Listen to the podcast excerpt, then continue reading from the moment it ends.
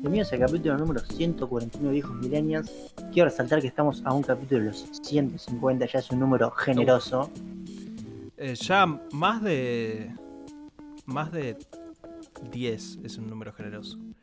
Más de Bueno, 2 no- es lo que yo nunca No, pensé eh, que íbamos a hacer. En un momento, creo que habíamos traído la nota acá que decía que la mayoría de los podcasts no superan los 10 capítulos. Creo que 25. Era, Ah, 25 era la, era. 25 creo que era la métrica de decir. s- Si pasás los 25 vas a seguir. Ya Algo 25 así. fueron hace rato. Fau. 25 fueron hace rato, sí. En más de una forma. Eh, bien. sí. Eh, pero bueno. Qué sé yo, Carlos. ¿Cómo andás, Fausto? Eh, muy contento porque me tomé el trabajo ahora antes de grabar. Eh, llegué temprano al set de grabación, digamos. Y este. Y me dediqué a reorganizar la parte visual. Tiene un- una contra y un pro. La contra es que estoy viendo cómo está quedando y está líneas verdes cuando hablo yo. Bueno, No pasa nada, detalles. y que cuando hablas vos se pone en verde. Bueno, van a saber quién está hablando activamente. Listo.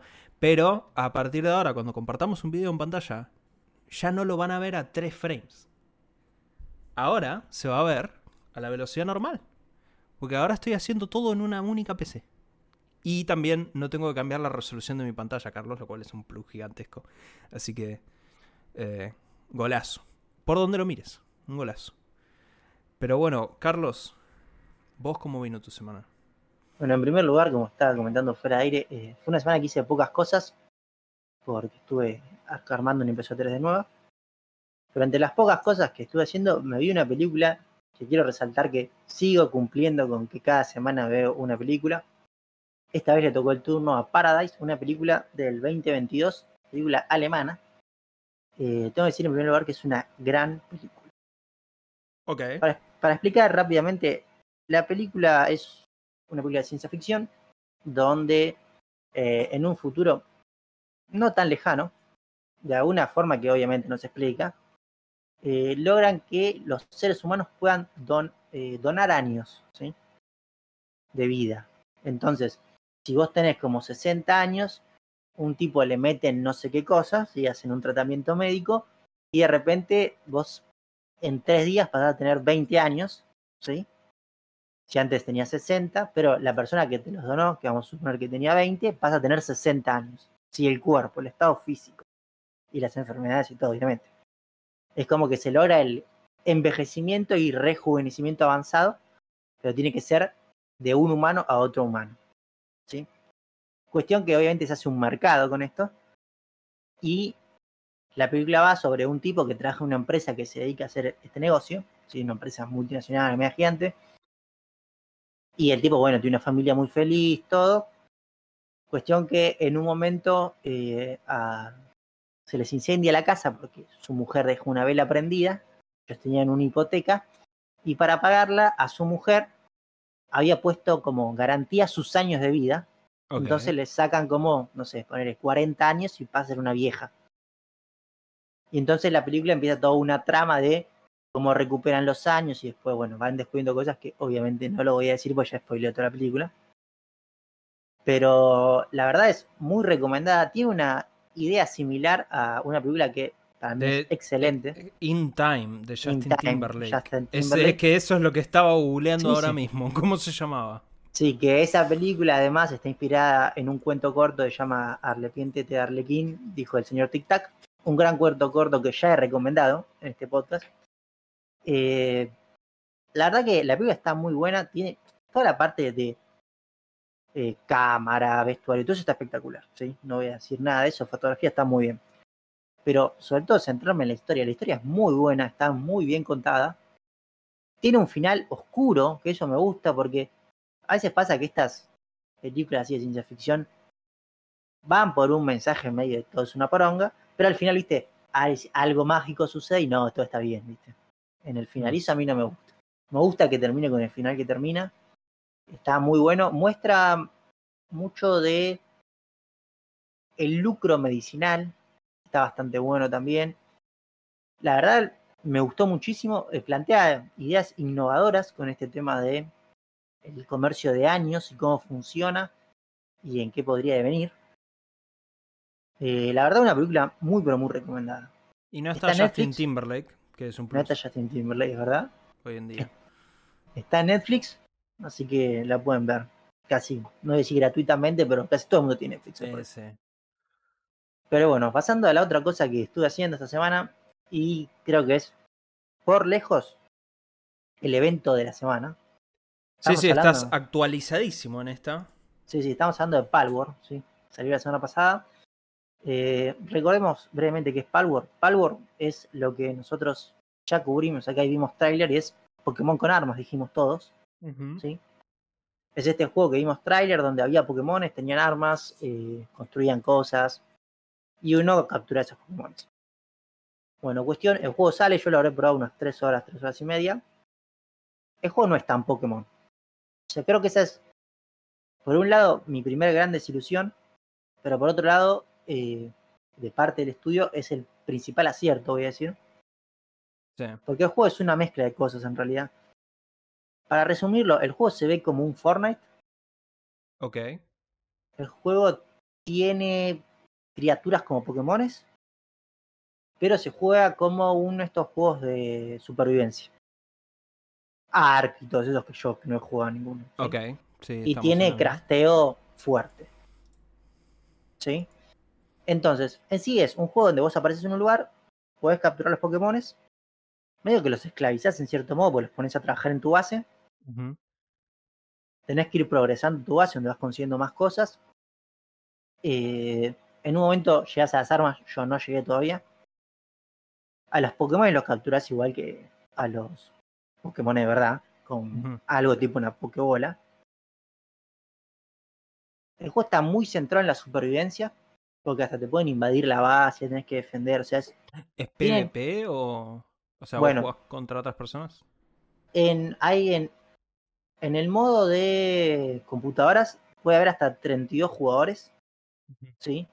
Pero no es como que directamente peleas contra ellos, sino que es más, eh, están en el mismo mapa. En la Xbox creo que son hasta 4 nada más. Ese modo obviamente no lo pude probar.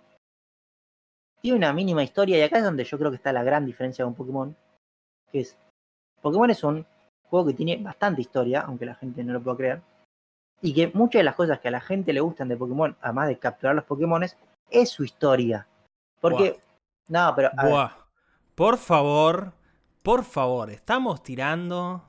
no, no, no. Yo voy Estamos- a, yo voy a lo que me centro, que es que Pokémon es un juego que te lleva por una historia, ¿sí?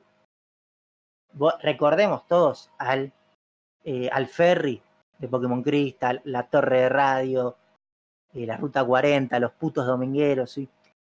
Tiene cosas, Fausto acá se está indignando, pero Pokémon tiene cosas así que uno recuerda la historia. En cambio, Palworld es un juego que no tiene casi historia. Yo creo que debería pararme e irme acá.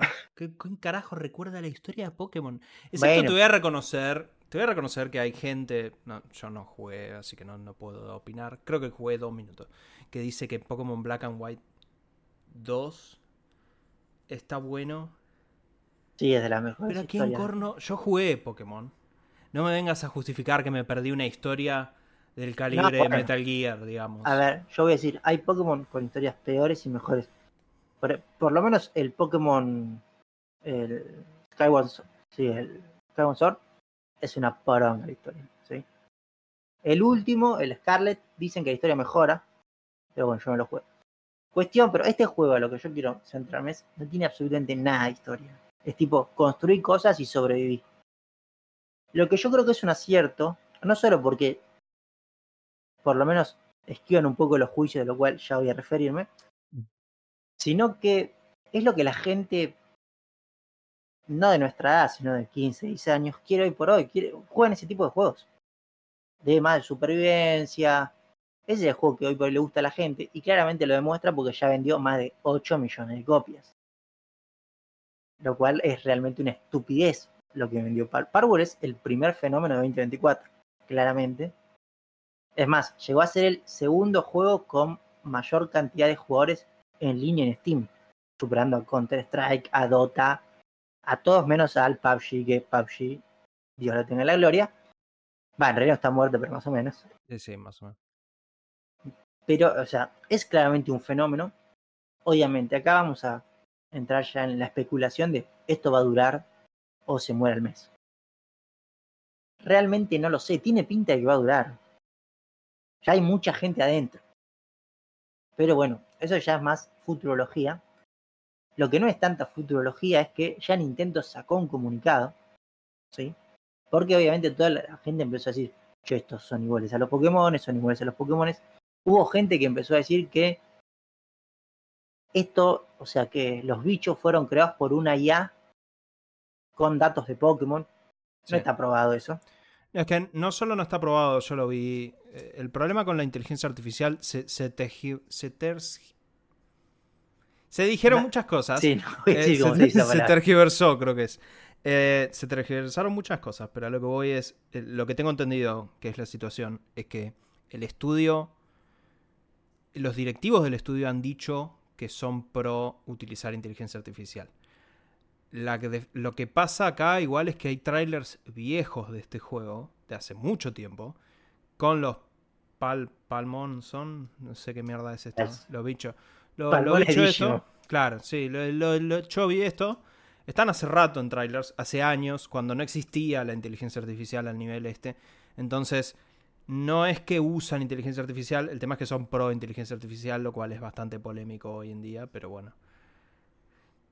Sí, y entonces salió Nintendo a aclarar que es buenísimo que comunicar Nintendo va de, Pokémon Company que primero los ningunean, pues dicen, nos han comunicado de un juego que ha salido, viste, ni los nombran, los ningunean por ahí un poquito, diciendo que tienen como espécimes parecidos a los Pokémon y que lo van a investigar, dicen.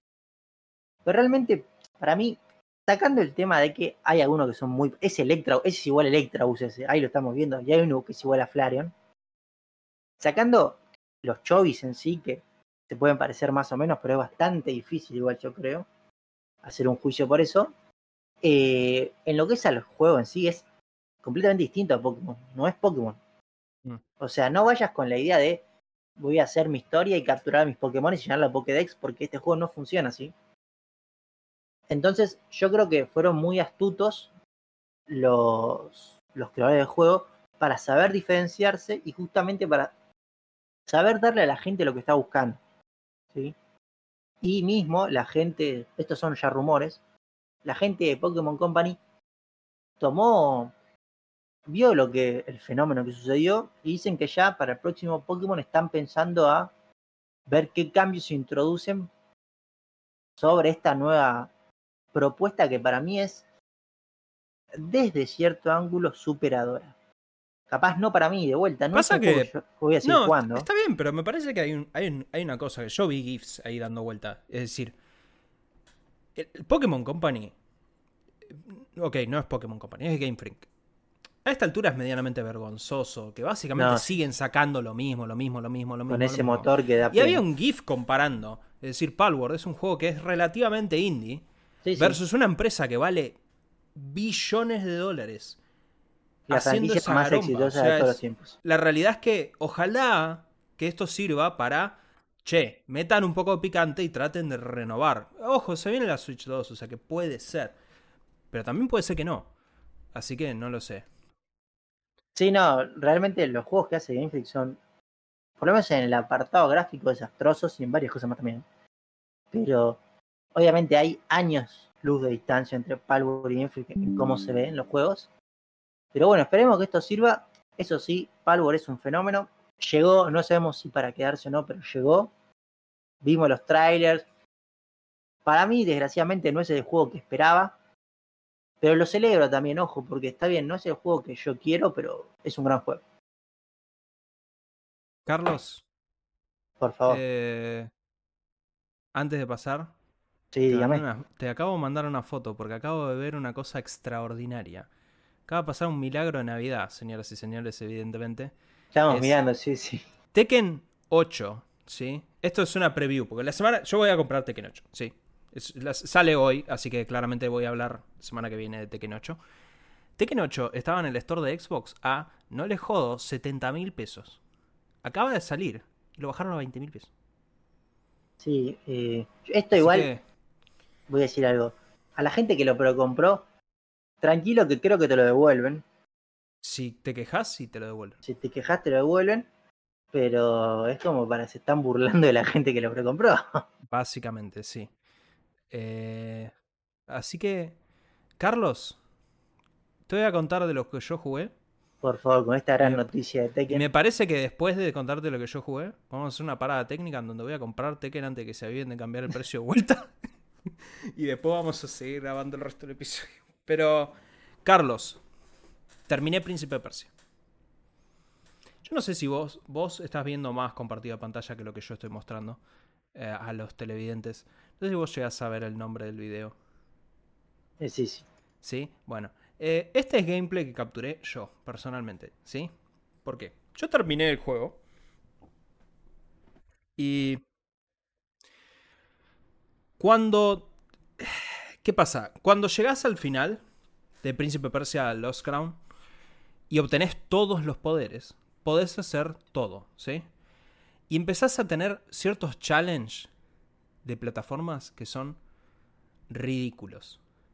Esta área que yo estoy mostrando acá en el gameplay, que por suerte, por suerte me tomé el trabajo de hacer todo este rediseño de cómo estábamos grabando los episodios para que ustedes la puedan ver en la pristina calidad que se merece. Esta área es una poronga. ¿Sí? Quiero que sepan que es una poronga. Porque esta área es del peor tipo de plataforma existente. Porque es la plataforma que Jódete. Ah, perdón, no, no previste, no sos psíquico, no sabías que justo iban a salir pinches del piso y no dejaste un- una cosa para viajar en el tiempo.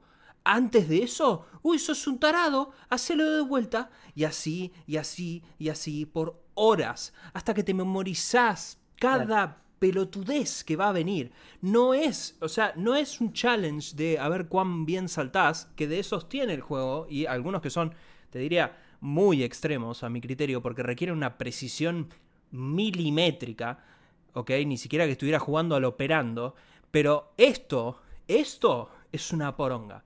Y este gameplay que yo capturé, porque yo capturo gameplay cada vez que venimos a hacer estas, estos episodios, ¿sí? Este gameplay dura 18 minutos. Yo les garantizo que estuve haciendo esto más de dos horas, ¿sí? Estos 18 minutos son los últimos 18 minutos que le dediqué a esto, ¿sí? Perdón. Y- sí. No, pero. ¿18 minutos? ¿Saltando? 18 minutos haciendo. No, 18 minutos haciendo esta mierda una y otra y otra Por vez eso, hasta que eh, logré terminarlo. Porque ¿Y te cuánto? morís O sea, y respawneás. eh, y en una, en una RAM perfecta esto, ¿cuánto duran estos pinchos? Eh, debe durar por ahí 5 minutos, algo así. Dura bastante, me Es parece. muy largo. No, no, es muy largo y requiere precisión milimétrica. De nuevo, es- es- hay, hay una parte, esta parte que viene acá, que empiezan a bajar tres y decís, bueno, está bien, ahí bajan dos, ok, bueno, listo. Empieza a bajar uno. Cuando baja uno, literalmente estos son píxeles, ¿ok? Píxeles. Si tu personaje está dos píxeles fuera de lugar, jodete. Y empieza a venir rapidísimo. Esta sección que está acá, que están viendo en pantalla, es una poronga. Y yo, por esta sección, casi que les diría que no. Ok, no les voy a decir que no lo jueguen, ¿sí? El juego está bueno. Tiene una historia. No le di pelota, no me interesa tampoco, ¿sí? Eh, Me gusta esta parte que te has trabado y no. secu- es que ya, ya no sabía qué hacer porque ya lo había terminado. Digo, Eh, lo que quiero compartir con ustedes es qué es lo que conseguís después de hacer esto: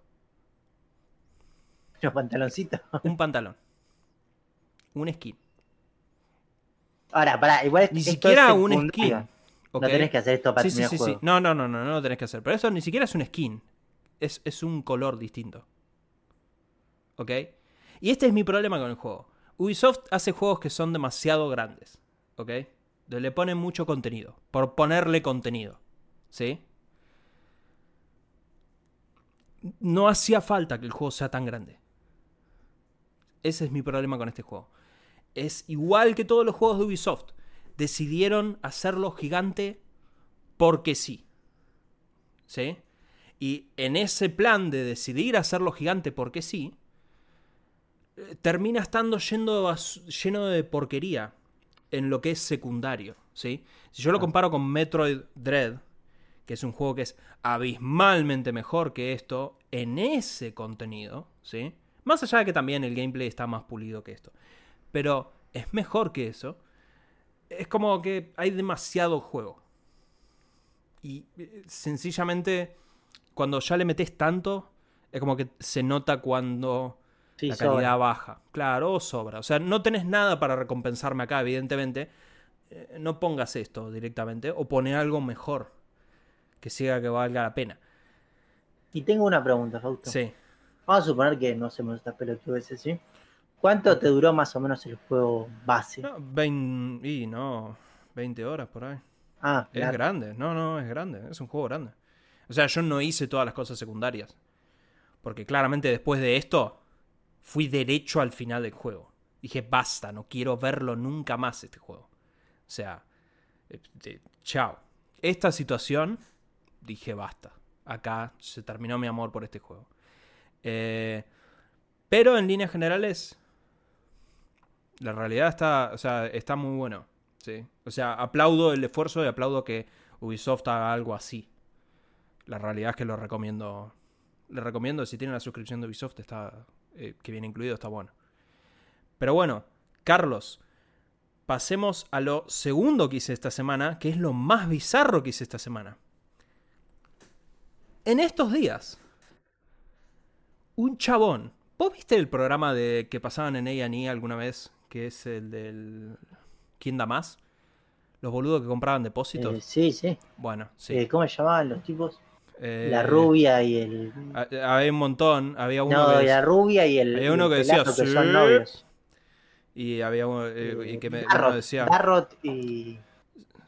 Uno decía, no me intimida ningún comprador a mí. Davis, creo que era ese. Pero bueno, no importa. Alguien compró un depósito, Carlos, en Japón. Y consiguió Blu-rays con versiones pre-release de Persona 5 en PlayStation 3. ¿Ok?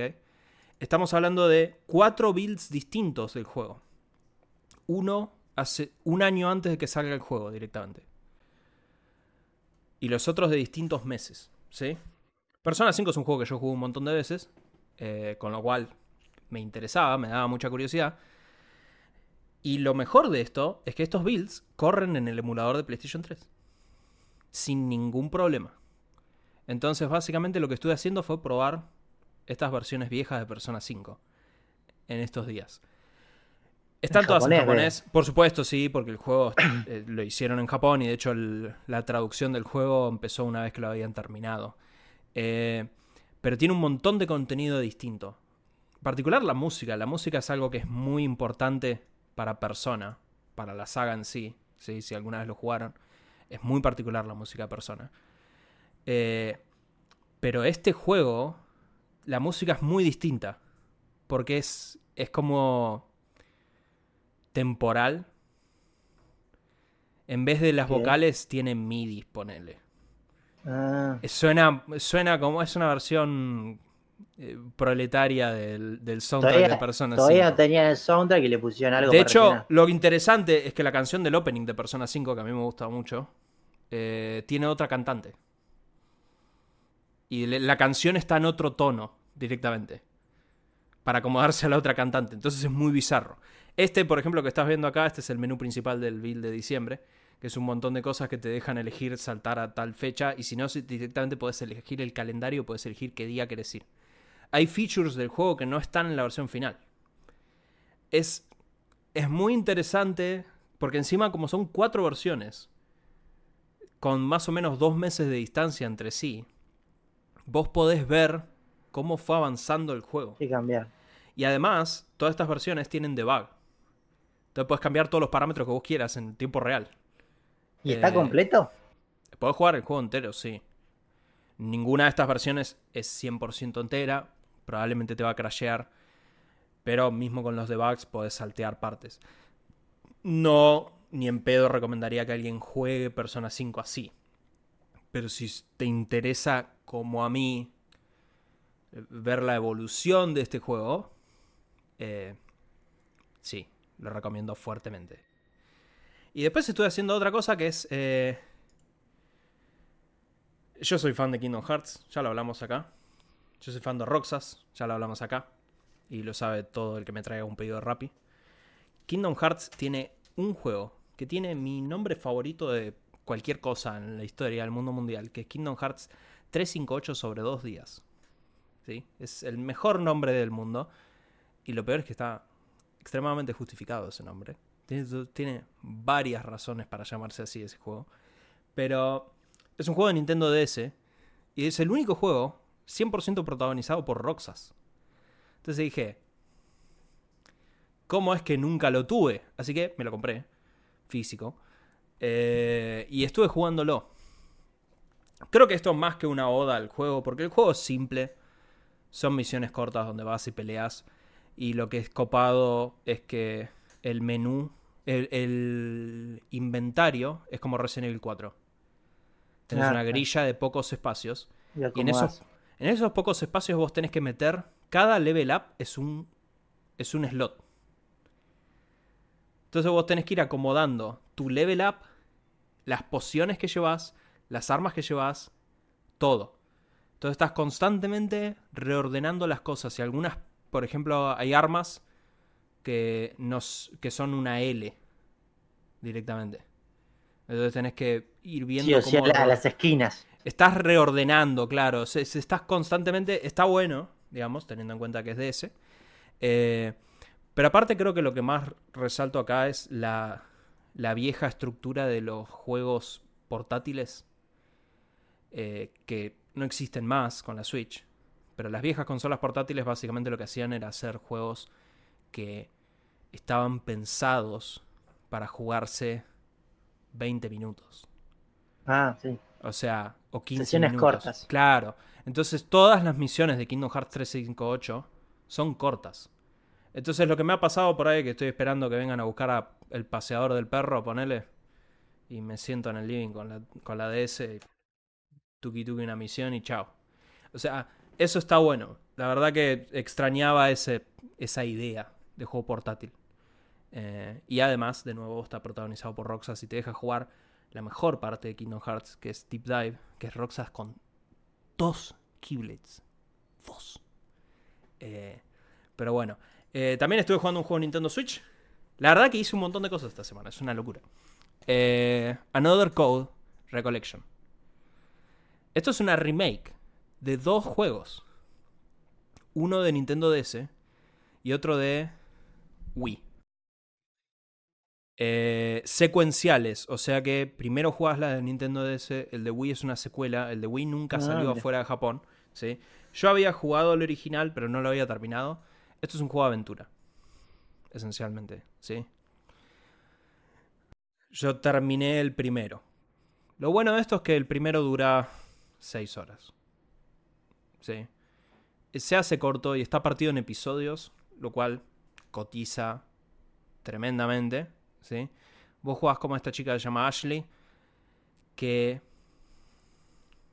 eh, eh, ella perdió a sus padres, su madre se murió, la mataron, cuando ella tenía 3 años.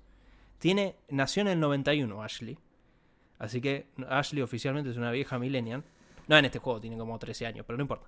Eh, y ella, su padre desapareció. Le dieron por muerto.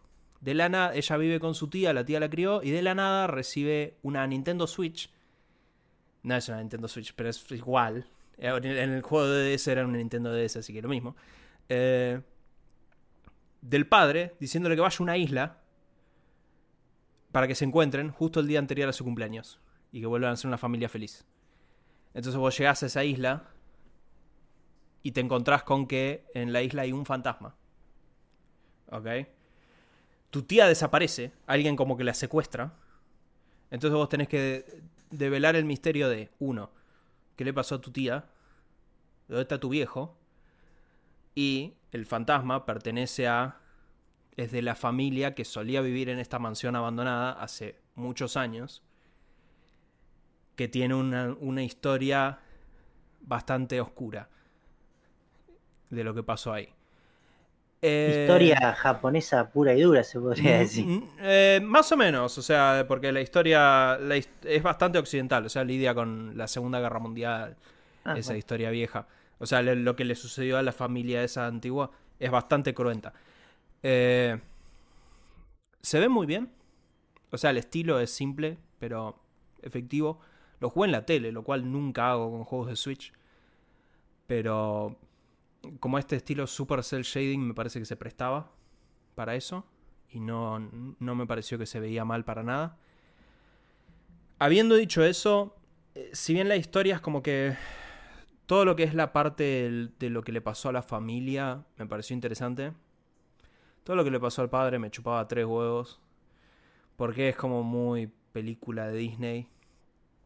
Y llegué a la secuela anoche y no la seguí hoy. Y teniendo en cuenta los juegos que están por salir, probablemente nunca los siga, ¿ok? Porque se vienen juegos muy largos, así que no me va a dar el tiempo. El hook del comienzo de la secuela, voy a spoilearlo, ¿ok? Solo el, solo el hook del comienzo. Al final del primer juego ya se vuelve a encontrar con su padre. ¿Sabes cómo arranca la secuela? La secuela arranca dos años después, en donde ella te cuenta que el padre vivió con ella, pero después se volvió incómodo y el chabón se fue a laburar y desapareció de vuelta. Y ahora la vuelve a invitar a que se vayan de campamento esta vez. Y era como, ¿sabes qué? No me interesa saber Ya es demasiado. la historia de cómo te volvés a encontrar con tu padre. Lo único que voy a conceder es que Ashley con 16 años en la secuela tampoco le interesa mucho volver a encontrarse con su padre, así que por ahí está bueno, pero dudo que me entere, ¿sí? Ahora sí, eh, eh, eh, está bastante bien. Y por último, Carlos, hice algo que siempre quise hacer. Vi una película. Pero no una película cualquiera. Vi La Última Tentación de Cristo. ¿Por qué digo que siempre lo quise hacer? Primero porque es una película con Willem Dafoe, ahora hablo de qué va la película. Pero el chiste es, esta película está prohibida en este país. Has, has creado un crimen, Fausto. Literalmente. En realidad no hice yo el crimen, porque técnicamente Movistar te la, la podés alquilar en Movistar. Ah, Sí. tipo. Pero hay. hubo pedidos es legales. joda. No, no es joda. Ah, Hubo pedidos legales, al, al menos en- hasta en Es 2012, que intentaron frenar que esta película se exhiba en este país. Es una película vieja. ¿De qué se trata esta película? Willem Dafoe es Jesús. ¿Ok? Y... Ok, voy a spoilearles el... eh, no, no de... No... eh, Bueno, les, les spoileo el chiste. La película trata de explorar a Jesús como hombre. No tanto como el Mesías. O eso es, eso es lo que a mí me vendieron, ¿sí? Después te voy a ser sincero, dos tercios de la película son Cristo Mesías. Es Jesús Pero- multiplicando panes. Eh, esa escena está. Eh, la escena del, que transforma el agua en vino está. Esa parte está buenísima. Eh, está David Bowie en esta película, Carlos. Y todas las partes en las que efectivamente se concentran en Jesús como hombre me parecieron interesantes. Hay todo un comienzo en donde él como que rechaza su destino de ser Mesías y lidia con eso de ser un hombre que está tocado por la divinidad. Eso me pareció interesantísimo. Y el chiste de la película, o el, el quid de la cuestión, que es lo que hizo que la gente cancele a más no poder esta película, y por eso está prohibida en este país, es porque cuando Cristo es crucificado, se le aparece un ángel y le ofrece no morir en la cruz. Ok. Y Cristo tiene familia. Entonces, la película explora eso. Es como una especie de what if. ¿Qué hubiera pasado? Sí. Claro, literal. Es un what if de Marvel, pero con Cristo. ¿sí? A mí no me parece que esta película sea anticristiana, porque de hecho, spoilers, al final Cristo se da cuenta que tenía que morir en la cruz y que era lo mejor. ¿sí? Y termina siendo todo un sueño. Así que o bueno, no, no un sueño, pero es como que dice, no, no, no, no, devolveme, devolveme, devolveme, y bueno, se muere en la cruz. Eh, pero es como que hay gente que se ofendió porque cambian ese detalle, no sé, a mí me pareció interesante. Ok. Pero sí, no sé si la recomendaría mucho. Creo que, o sea, yo estaba muy, muy hypeado por verla después de muchos años. Y de nuevo, es Willem Dafoe. Lo cual hace que cualquier película sea inmediatamente interesante. Pero, eh, bien. Eh, no deberían prohibirla. Me parece que hay cosas peores. Pero bueno, Bueno. eh, ¿qué? No, no. Iba a decir que lo que voy a decir es que entiendo que a la gente de cristiana cierto grupo religioso le Claro, ofenda le- mucho. Sí. le parezca, pero sí, me parece que prohibirla es Es- demasiado. Es exagerado. Bueno, Carlos, si te parece, pasamos a hablar de las noticias de videojuegos. Por favor. Eh, la primera noticia, literalmente viene con algo, a colación de algo que estábamos hablando fuera de cámara, Carlos, es. Hay un medio francés que en su momento ha filtrado cosas, ¿sí? O sea, no es que son 100% infalibles, pero filtraron dos cosas en estos días. Uno es que aparentemente Death Stranding 2 se llama. Vos terminaste Death Stranding. Sí, sí. Ok, entonces eh, te vas a poder indignar igual que yo. Eh, el juego aparentemente se llama por el nombre completo, pues recordemos que ellos dijeron DS2 Working Title, ok, o sea, se va a llamar otra cosa. Se llamaría Dead Stranding 2 on the Beach. Ok, más momentos de dar vueltas en una playa como un pelotudo. Qué hijos de puta. Es, es una vergüenza. Te voy a ser Y sincero. encima era- eran por tiempo esa cinemática de mierda. Esa Tenías que estar ese minutito. O Yo- más de minutito. Yo, si te soy sincero, es bastante vergonzoso, que cree que te diga. Eh, pero lo relevante es que dicen que un anuncio full de este juego tomaría lugar en los próximos 15 días. Y luego dijeron que Until Dawn, que es eh, estos juegos, viste, de- donde que son Sí, que elegís tipo tipo Elige tu Heavy aventura. Claro, algo así. Tipo Heavy Rain y eso. Bueno, Until Dawn Remastered, que es uno que salió para PlayStation 5, el- el Play 3. No, 4. Era originalmente para Play 3 un juego Move. Después salió para Play 5. Eh, Play 4, perdón. Eh, saldría un remaster para Play 5 y para PC. Qué manera de Eh, robar. Pero que el anuncio de este mismo sería dentro de 15, de acá a 15 días. Con lo cual, por lógica, tenemos que asumir Que una PlayStation. que se viene un State of Play. Efectivamente. Ah, State Sí. of Play, ¿verdad? Claro, sí, sí, State of Play o como mierda le quieran llamar, pero va a haber un evento de Sony. Eh, Lo que yo estaba tratando de hacer memoria es. ¿Qué sale este año para Play? Que Nada. Nada. O no, se me- no recuerdo. No, no, para este año no sale nada para Play. O sea, a que sepamos oficialmente, ¿no? O sea, porque si hago memoria, o sea, Insomniac sacó el año pasado Spider-Man 2, según los leaks sabemos que Venom estaba en desarrollo, pero Venom sería el año que viene recién. Eh, y Wolverine es el año que viene, creo. O tal vez Venom a fin de año, pero... No... No, no, para este Play, para Play lo, único que sale para Play y a los que lo, a lo que la gente Sony no importa, sale el Fifita y el Call. Lo que la gente de Play quiere. Y que me vengan a buscar quien empiece lo contrario. Es que a eso, no, es que, a- es que de hecho a eso voy, o sea, terminan, eh, evidentemente están, eh, le van a pesar mucho a lo que son los juegos third party, digamos, no tanto a un juego first party como lo que es este. Sí, es que First Party tienen, con suerte, 5 o 6 juegos importantes. A ver, lo que voy es, puedes opinar lo que quieras. Te pueden haber gustado más o menos algunos anuncios de los que vimos la semana pasada de Microsoft. Pero mínimamente tenés una variedad Tienen más variedad, sí, sí. tenés una variedad de juegos que van a venir que está interesante. Eh, me da mucha curiosidad ver cuál es la respuesta de Sony, que evidentemente se viene una respuesta pronta. Dead Stranding 2, igual recordemos que uno, los rumores apuntan a que ese juego sale el año que viene. Dos, es Dead Stranding 2. O sea, Dead Stranding 1 tenía una historia... Sí, a mucha gente no le gustó. A mí me gusta Dead Stranding, pero detesto el guion de Dead Stranding. Y como ya se ha hecho público en este podcast, cada vez mi opinión de Kojima va empeorando. Cada vez más. O sea, yo estoy, seguro, yo estoy preparado para ver el trailer de Dead Stranding 2 y odiarlo más todavía. No, tiene, demasiadas cinemáticas ese juego. Y es más, yo voy a decir algo Sí, que puede ser que le va a doler a mucha gente por ahí. ok. Pero Mire el una de las hot partes que más me que más me gustó de ese juego de- de- del 1 es cuando estás tipo en, los en la guerra Sí, se parece a Metal Gear. ¿Eh? Esa parte. A mí me gustó, pero porque era toda una secuencia lineal. O sea, a mí el gameplay de Death Stranding me parece que está bueno.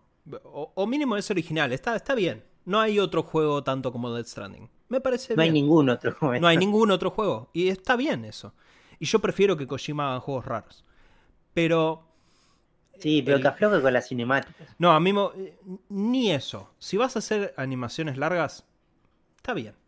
Pero por el amor a Dios, conseguite a alguien más que escriba los guiones. O mínimo alguien que te pegue cuando estás escribiendo pelotudeces como las gansadas que escribió. Porque el chabón sabe ser subversivo y sabe contar historias que juegan con la perspectiva. Metal Gear Solid 2 lo hizo Kojima, ¿ok? Pero creo que de ahí a la pelotudez de la playa del final de Death Stranding 1, No, no es infumable. no, no, es totalmente infumable y lo digo como una persona que terminó Death Stranding 1 tres veces. Así que, eh, no, no, no, no, no, no. Y en otra noticia, Carlos, la realidad es que no traje a cubrir el tema más importante, creo, del día de hoy, que es justamente hoy Kotaku sacó un artículo publicando como en lo que va del año casi habíamos llegado a la mitad de las de todos los despidos que hubo en la industria de los videojuegos durante el año pasado. Ah, sí, sí, Microsoft despidió mucha gente. No, bueno, ese es el tema. El artículo salió a la mañana y después Microsoft anunció los despidos. ¿Entendés? O sea, ese es el delirio. Empezaron a rajar más y más gente. Pero bueno, propio de estos despidos, junto a estos despidos, se anunció que Mike Ibarra, que es el- uno de los eh, jefes de Blizzard de larga data, se va. Pero, junto a su salida, que yo honestamente, si te digo que sé mucho de Mike Ibarra, de, cómo es Mike Ibarra personalmente, te miento. Lo he visto en conferencias, no lo sé. Aparentemente por todas las alegaciones que salieron de Activision, dicen que es un tarado, así que, bueno, está bien. Renovemos un poco la sangre. El tema es que junto a la salida de Mike Ibarra, sale de la mano de nuestro querido amigo el Luis Ventura de los videojuegos, Jason Schreier, que Blizzard canceló un juego que se llama Odyssey, o al menos que, cuyo nombre en clave era Odyssey, que era un juego de supervivencia, que Bien. venían haciendo hace seis años. Ah, un montón. Y que teóricamente todavía le faltaba bastante para que lo terminen. 2026. Teóricamente, lo que estoy leyendo, lo que dice Jason Schreier, es que la gran razón por la cual lo cancelan es porque cuando lo estaban desarrollando, empezaron a hacerlo en la Unreal Engine 4 en su momento.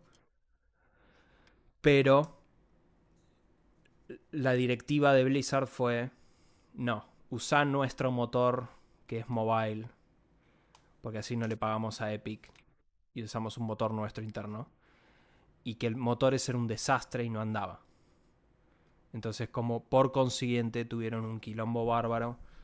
Y ese juego quedó trabado, trabado, trabado, trabado. Hasta el día de la fecha que lo terminaron cancelando. Te a... O sea... Supuestamente la gente que lo jugó dice que estaba bueno. Y quizás un juego de supervivencia con el pulido que Blizzard le suele dar a sus juegos es interesante.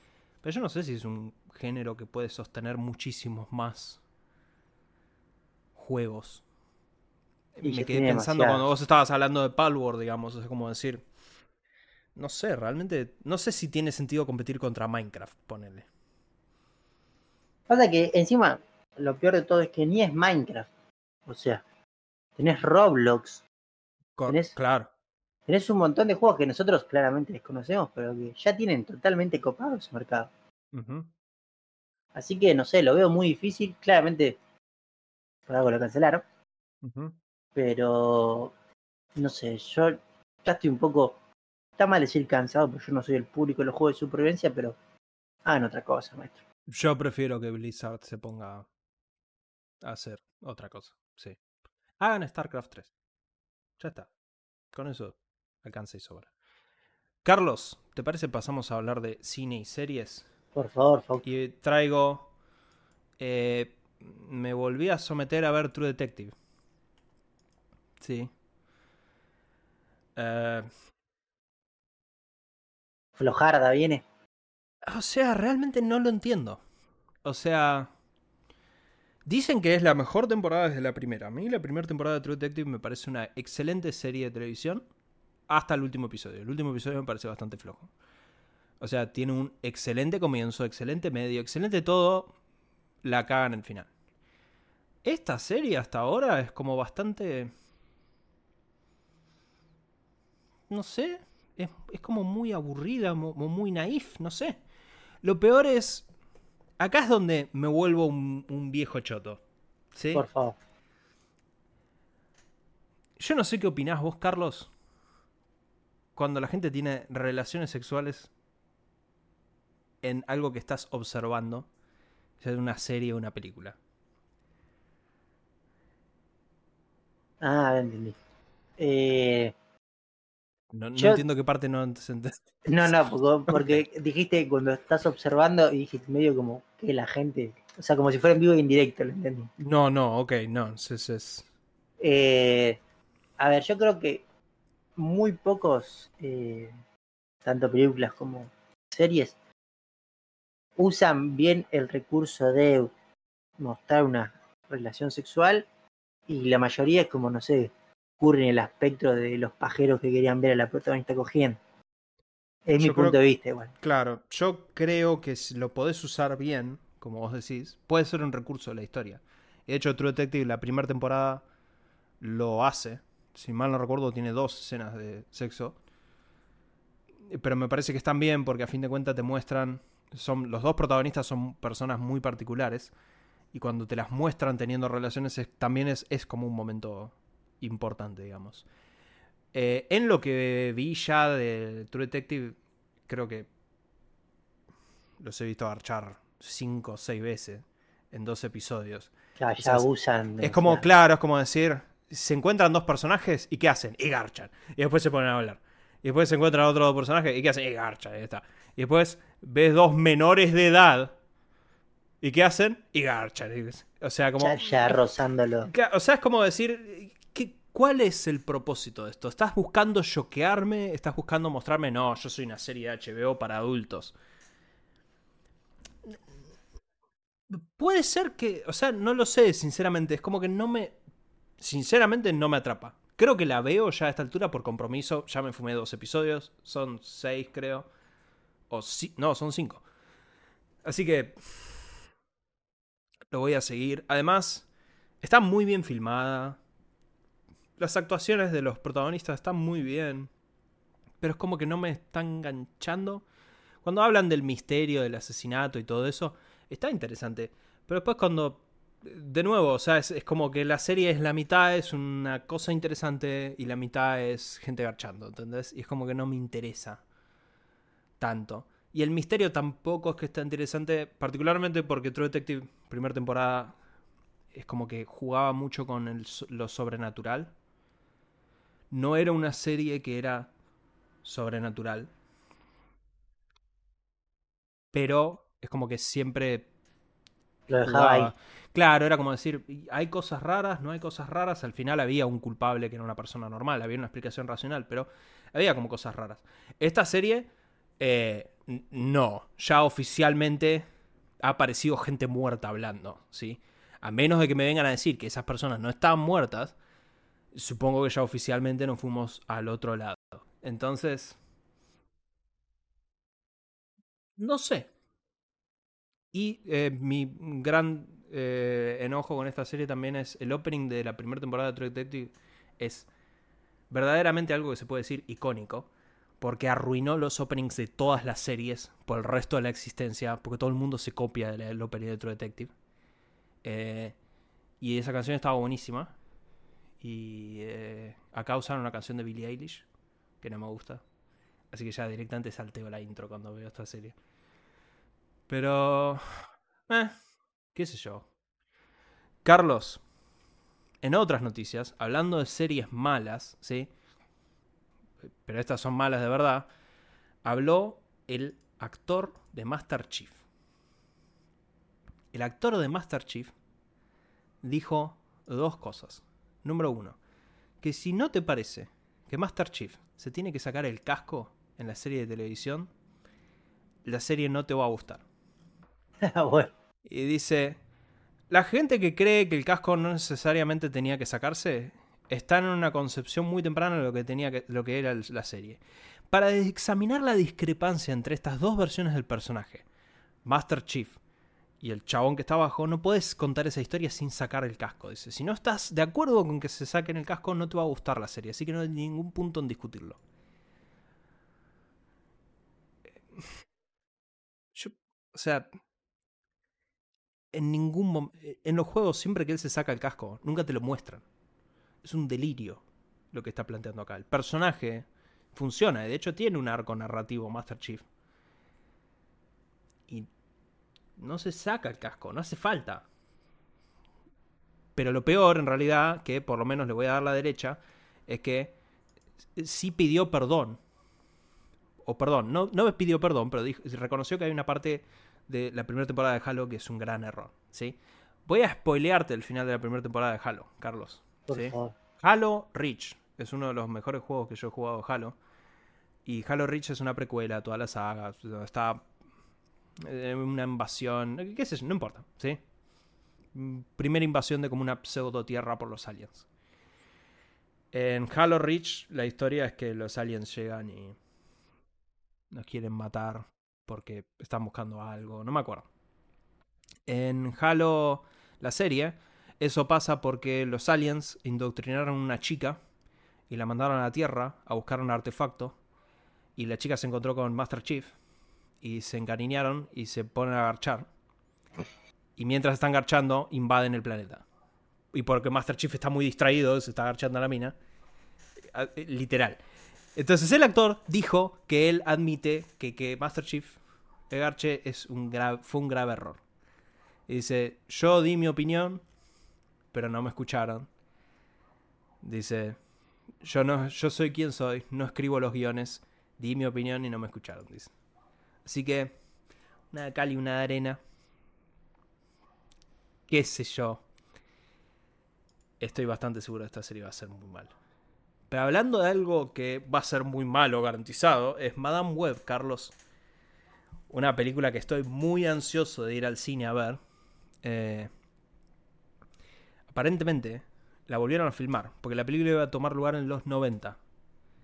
Iba a ser propiamente para nosotros. Porque lo que querían hacer, aparentemente según esta película lidia con los padres de Peter Parker. Y la madre está embarazada de Peter Parker. Y lo que iban a estar construyendo era como que hay un Spider-Man en este universo de películas de mierda de Sony. Iban a usar a Andrew Garfield para eso. Por eso los 90. Para que medianamente den las fechas. Pero ahora aparentemente refilmaron partes para sacar todas las referencias de los 90. Y ahora quieren que tome lugar en los 2000 porque quieren poner a Tom Holland en este universo. Tom Holland dijo que no quería volver a ser Spider-Man a menos que hubiera un guion interesante o cosas así. Yo sospecho que evidentemente Sony tiene un contrato que él no puede zafar, porque si lo llegan a meter en este universo de Spider-Man, eh, no, hay, no hay nada interesante que pueda salir de esto. Y va a ser. Eh, va a ser muy particular. Eh, lo lamento por Tom Holland, realmente. Pero. De hecho, aparentemente no tiene escena post-créditos la película. Lo cual me alegra. No, no, está bueno porque termina, me puedo ir, porque estoy seguro va a ser muy mala. De hecho, estoy tan seguro que va a ser muy mala porque aparentemente, según las propias estimaciones de Sony, ellos esperan que recaude 25 millones de dólares en su primer fin de semana. Para referencia, Morbius, una de las peores películas que tuve la desgracia de ver en mi vida, recaudó 30 en su primer fin de semana. O sea, están esperando de recaude menos que Morbius. Así que. Son realistas. Yo, bueno, sí, hay que reconocérselos. Y hablando de cosas que sorprendentemente no se ven tan mal, no sé si viste esto, Carlos. Tenemos un tráiler de Avatar. No, no lo vi, pero justo tengo que decirte con esta modificación que has hecho lo puedo ver en vivo en directo. Increíble, ¿viste? Es la mejor decisión que tomé seguro en lo que va del 2024. Si no, si no en los últimos dos años, fácil. Eh, te voy a ser sincero, me, sea, se ve muy bien. Sí, eh, el muchacho que. El actor de Ahsoka es muy parecido. de Soka, sí. De Soka, Soka, Soka no es de acá, sí, Soka. Es muy parecido. Pero a mí, o sea, en líneas generales todo lo que es la, producción y eso me parece que está. O sea, está impecable. Las peleas se ven bien. O sea, como, te, voy a ser sincero, como que casi que me da miedo. Porque digo, che, este, esto está muy bien, espero que no. En una sí, que no llegue y después la cae. Claro, que después la caen en una segunda temporada. O sea, creo que lo que, es, lo que zafás acá, que fue lo que no les pasó en Witcher. Witcher la segunda temporada es peor que la primera. Es como un declive. Eh, creo que la diferencia acá es que el libro es mejor.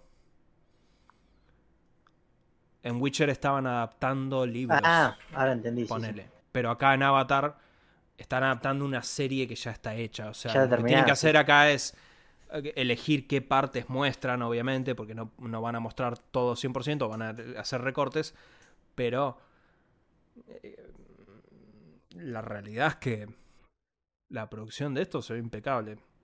No, no, se, ve que hay plata, o sea, claramente. Hay plata, la voy a ver ahora interesado, sale el 22 de febrero. Ah, ya sale esto. Sí, ya sale. Me la voy a anotar para ver. Sí, sí, la tenemos que ver cuando salga. Eh, pero bueno, interesante. Carlos, ¿te parece? Pasamos a hablar de tecnología. Por favor, pasamos a hablar de tecnología. Y en primer lugar traigo una, una mala noticia, cortita, pero mal al fin. Eh, creo que ya lo hablé acá, el helicóptero Ingenuity, que es el que tiene el rover que está en Marte, ¿sí? Hmm. que fue el primer vehículo volador que despegó desde Marte y voló en la atmósfera marciana. Bueno, luego de 72 vuelos, cagó fuego y se rompió. Eh, mismo ya, o sea, la foto que de la NASA se puede ver que se le rompió un ala mm. y ya mismo eh, hablaron que no, que no va a poder seguir volando. Esto fue por un aterrizaje de emergencia que tuvo que hacer. Así que que la verdad me pone, me pone triste porque me parecía curioso, por lo menos. Ah. Porque siempre tenemos las imágenes del de rover. Sí. ¿sí? Que están en la Tierra, están, o sea, sobre la atmósfera marciana, perdón, sobre el suelo marciano, ¿sí? Y son todo igual. Y este nos podía dar una un nuevo vistazo que me parecía bastante interesante porque eran fotos estilo drone y estaban buenas. Y bueno, pero desgraciadamente ya no vamos a poder tener más esas fotos. Mal, es una perspectiva más aérea. Creo que nunca vi muy buenas las fotos. No, no, las fotos de acá estaban muy buenas y. Nada, me pone triste, la verdad, porque estaba bueno. Además tenía su cuenta de Twitter donde se veía bastantes fotos. Uf. Pero bueno, ahora paso a la otra noticia que le puede interesar. Esta noticia es bastante nueva y no. O sea, no tengo claro si esto vaya a nuestro país, voy a decir porque esto se basa en legislaciones. ¿sí? Eh, de acuerdo a las últimas leyes que sacó la Unión Europea y que obligó a Apple a poner el USB-C a los teléfonos, otra cosa que obligaban era que las, las stores de Apple fueran como más libres, por así decirlo, porque según ellos era como muy restrictiva. Entonces, en este, bueno, nuevo eh, esta nueva ley que se trajo, que ya se puso en. O sea, cuando se aprueba una ley se pone, se reglamenta, esta foto no me salía, ya se reglamentó. Una de las obligaciones que tiene la Store de iOS es aceptar que los juegos, perdón, que las aplicaciones, que en este caso sean de juegos, puedan tener juegos dentro de ella. Viste que iOS prohibía eso.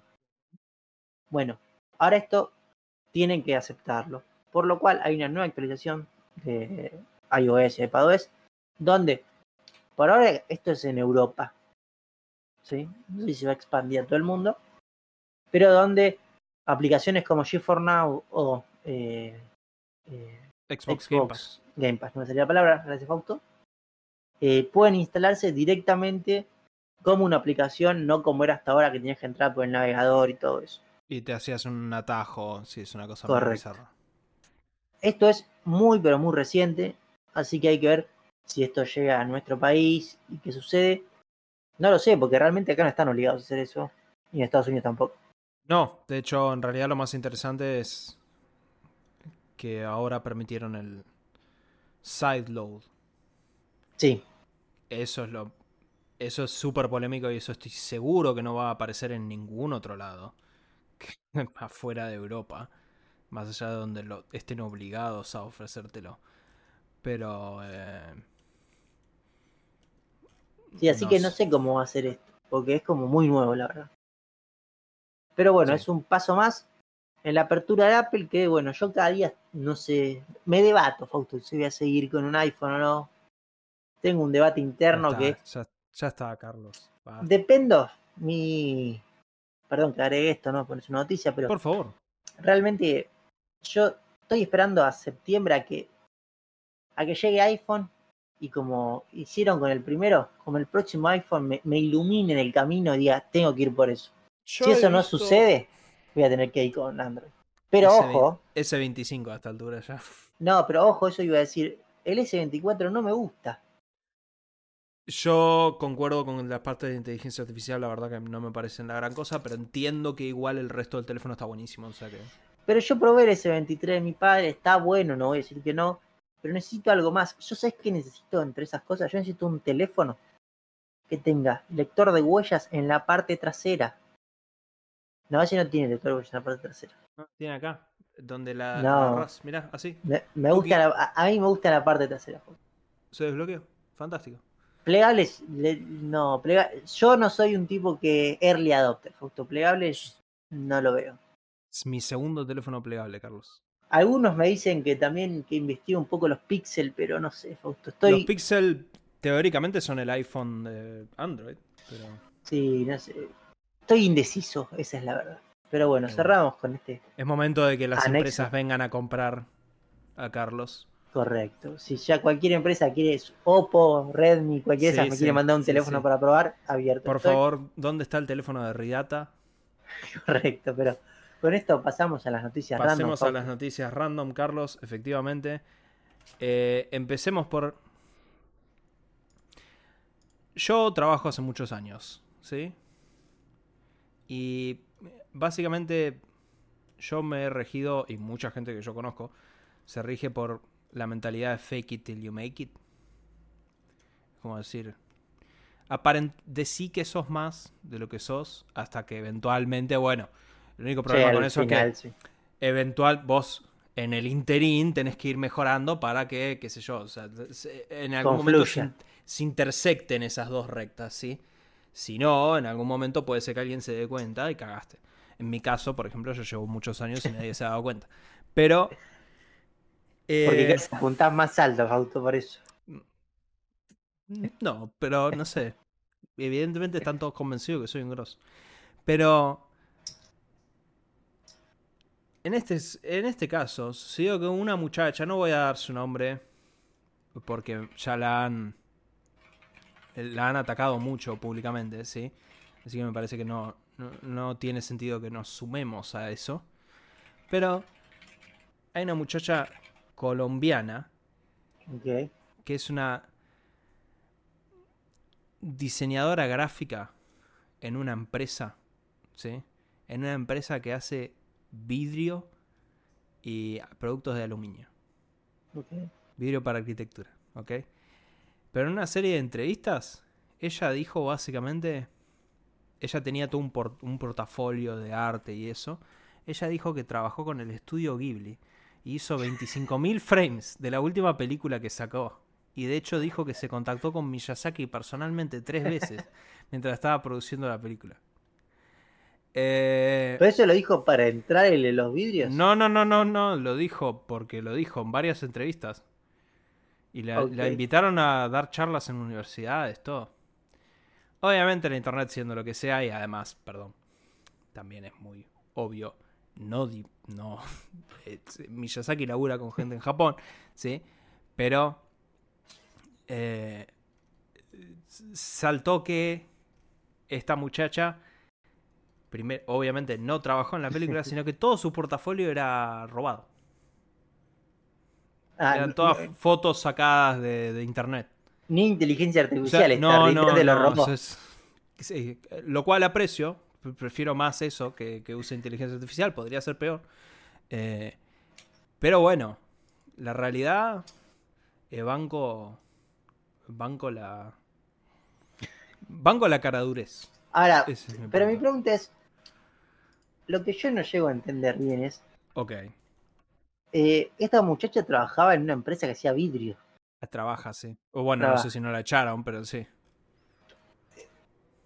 Tecnoglass se llama la empresa. Claro, mi pregunta es, porque yo imagino que le hicieron las entrevistas porque ella dijo que trabajó en estudio Ghibli. Correcto, sí, sí. Primero, la distancia entre, para, de vuelta, la empresa puede ser muy exitosa en el ambiente del vidrio, pero para una diseñadora gráfica pasar de trabajar en estudio Ghibli a trabajar en hacer vidrios, Pasa que para que vos veas, te muestro de, nuevo. No, no, no me parece que, lo, que, que esté bueno seguir atacando, seguir doxeando a esta pobre chica. no, no, no, por favor. Pero, o sea, eh, literalmente. Claro, porque la película- diarios. Claro, porque la película ganó Globos de Oro. Entonces, eh, Sí, pasa que esto me parece, no sé, me parece muy loco. Igual yo siempre, a veces creo por estas cosas que esto fue como una joda que se le fue de las manos. Por supuesto, por eso, de nuevo, o sea, es fake it till you make it. Y. eh, Pero es increíble. Sí, sí, no, esto es como... Y encima eh, hay un segmento de su entrevista donde te enseña lo que es la animación. En el dibujo un puntito y lo va moviendo y te mueve, mirá, mirá, así, mirá, mirá. Esto es una animación. Uh, mirá. Miyazaki viendo esto dice, sí, sí, contrátenla ahora mismo. Increíble. Es muy buena la imagen de Miyazaki. Sí, sí, sí, Miyazaki viendo esto es- dijo, no, no, ya está, ya está, que venga Pero la además yo imagino que el artista diciendo, no, yo en mis ratos libres cuando no había muchos vidrios para vender, yo me a hacer unas imágenes para el estudio Ghibli. Obvio. Eh, así que. Tremendo. Tremendo. ¿Qué querés que te diga? Eh, después, Carlos. Oliver Stone. Es un director que hizo películas buenas. En Ni su momento. quién es, pero bueno. Hace muchos años. ¿Ok? ¿Es el padre de Emma Stone? No. No que yo sepa. Que es una excelente pregunta la que estás haciendo. Vamos a googlear. Eh, espero que no. Pero bueno. Oliver Stone. A ver, Oliver Stone hizo Pelotón. O sea, hizo películas. Tipo. Hizo Expreso de Medianoche. Hizo Scarface. Escribió. El precio de medianoche es el del. Ah, sí, ya sé cuál es. Por eso, o sea. eh, perdón, hizo Asesinos por Naturaleza, que me parece que es una excelente película. Bueno, Fausto, te puedo confirmar que según Wikipedia no es eh, padre. Perfecto, listo, ya me puedo relajar. Eh, el tipo, a mi criterio, dejó de hacer películas buenas cuando hizo Asesinos por Naturaleza, ¿ok? O sea, en 1994 dejó de hacer películas buenas. No es que dejó de hacer películas, ojo, siguió, pero ahí frenó. Todo esto porque encima yo, yo discutí esta noticia con mi padre, que es más cinéfilo que yo. Me dijo, sí, se retiró en lo alto de su carrera. Le dije, no, no, no, no, no, no. no. o sea, su filmografía es muy grande. Sencillamente dejó de hacer películas buenas en 1994. Bueno, Oliver Stone se tuvo que disculpar públicamente. Porque dijo algo con lo cual por ahí vos vas a estar de acuerdo, Carlos. Lo cual acá me va a indignar, ¿sí? Dijo textualmente, voy a leer la cita textual. Ryan Gosling está desperdiciando su tiempo, se está haciendo esa mierda por dinero. Dijo acerca de Barbie. Dice, debería estar haciendo Ah. películas más serias. No debería ser parte de esta infantilización de Hollywood. Ahora es todo fantasía, fantasía, fantasía, incluyendo las películas de guerra. Fantasía, fantasía. Dijo que, en la disculpa que dijo públicamente, que compartió en un post en Twitter, lo cual me parece súper apropiado, eh, Stone dice que vio Barbie después. Y apreció la película por su originalidad y los temas. Dice, me di cuenta que el approach de los cineastas era muy distinto de lo que me esperaba. Me disculpo por hablar de forma ignorante. Ah, bu- bueno, se disculpó por lo menos. Sí, el tema es que después en sus en sus mismos posteos, porque él dijo que lo sacaron de contexto cuando dijo eso. ¿Ok? No sé qué clase de contexto hace que esa frase que acabo de leer no sea tan chota, pero bueno. Como bono, Oliver Stone también dijo esto, lo cual para mí lo termina de hundir. O sea, ya de lo vamos que ataque a Ryan Gosling me parece un pelotudo. Pero después decidió redoblar la apuesta y dijo que. Textual. En el avión vi John Wick, que dura como 3 horas. Me dormí 778 veces, estoy leyendo textual. Me seguía, me viví despertando y viendo cómo mataba más gente. Es como que el mundo se degeneró una no lógica. Es un tarado. Si ataca a Keanu Reeves, es un tarado, Oliver Stone. Es un Eh, tipo.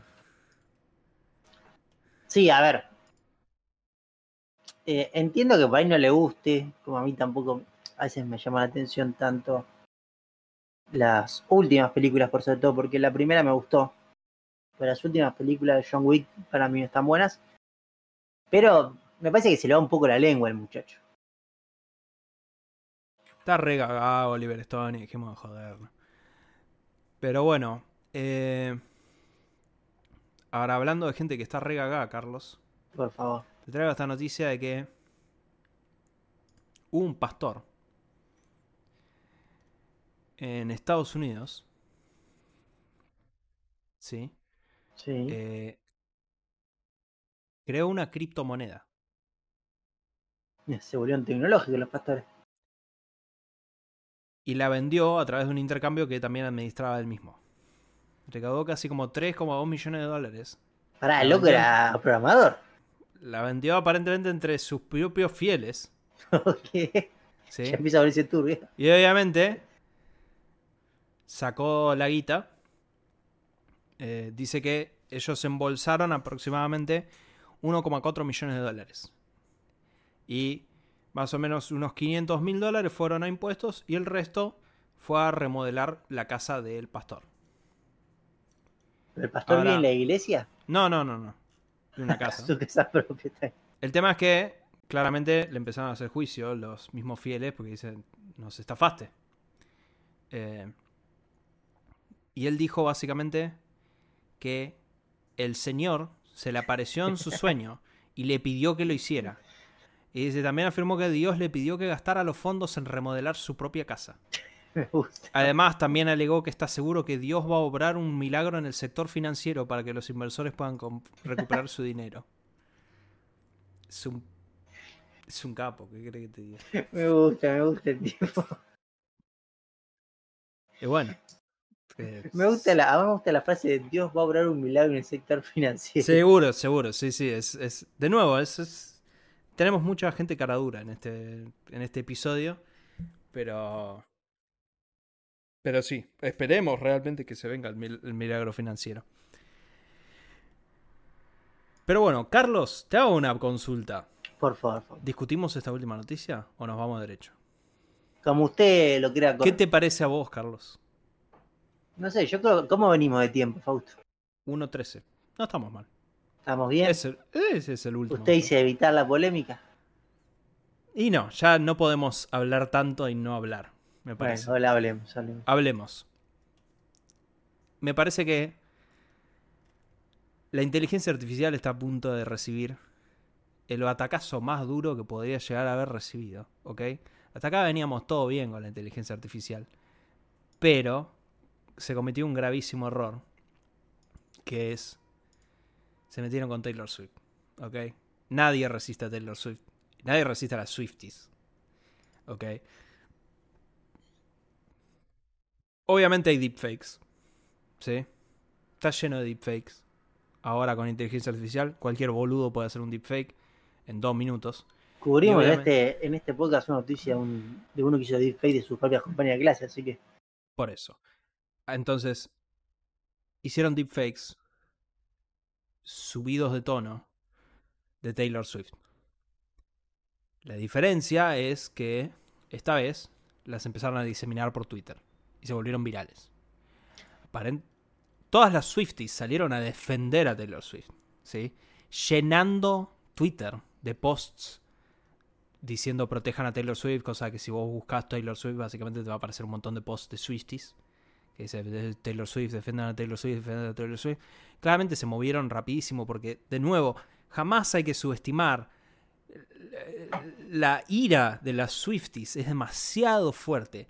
Básicamente baneando a todos los que postean esas fotos. ¿Sí? Y ahora aparentemente, que este es el, la vuelta de tuerca, es que Taylor Swift está eh, pensando en demandar. Si hay una persona que tiene una obscenidad de dinero y es famosa por ganar juicios que nadie pensaba que iba a ganar, es Taylor Swift. Así que si toda esta situación, que por si hacía falta aclararlo, lo voy a aclarar, me parece una. Me parece un horrendo que hagan esto, ¿sí? Si de todo esto resulta en que Taylor Swift es la líder en frenar el avance de la inteligencia artificial, voy a comprar todos y cada uno de los vinilos de Taylor Swift los voy a poner acá todos arriba de mi piano. Voy a tirar todos los discos de Damon Albarn a la basura, básicamente. Voy a dejar todo lo de Taylor Swift ahí. Igual, zafa, porque la música de Taylor Swift no es mala. Pero. Sí, a ver. Eh, todo lo que es. Vamos a llamarlo lo digital multimedia. Sí. En la historia reciente se ha movido por la pornografía. Tanto la creación de los. Eh, la distribución masiva, sí, la distribución masiva de VHS, DVD, los primeros en llegar a internet fueron las pornografías, ¿sí? Eh, claramente esto era obviamente esperable, ¿sí? Lo que me sorprende es que Twitter, está bien, Twitter es como muy libre en el tema de la pornografía. Sí, pornografía, pedofilia, todo. Sí, sí, cualquier cosa. Eh, accidentes mostrando gente desmembrada. Pero lo que me lo que me resulta raro es que no tengan algún algoritmo fácil para identificar. Taylor Swift, sí, y lo baneo. Sí, sí. Eh, probablemente lo tenían antes, pero como él echó a todo el equipo claro. moderaba, ya hoy en día Twitter es un campo minado. Igual dice la, noticia que esto también pasó en Facebook, sí. En Facebook, Sí, asumo, sí, asumo que esas fotos no deben haber durado mucho en Facebook porque eh, Facebook tiene de gente que. Sí, Zuckerberg debe saber que con Taylor Swift no se jode. Así que pero no, me sorprende que haya llegado. O sea, a ver, que esto se haga, no me sorprende absolutamente nada.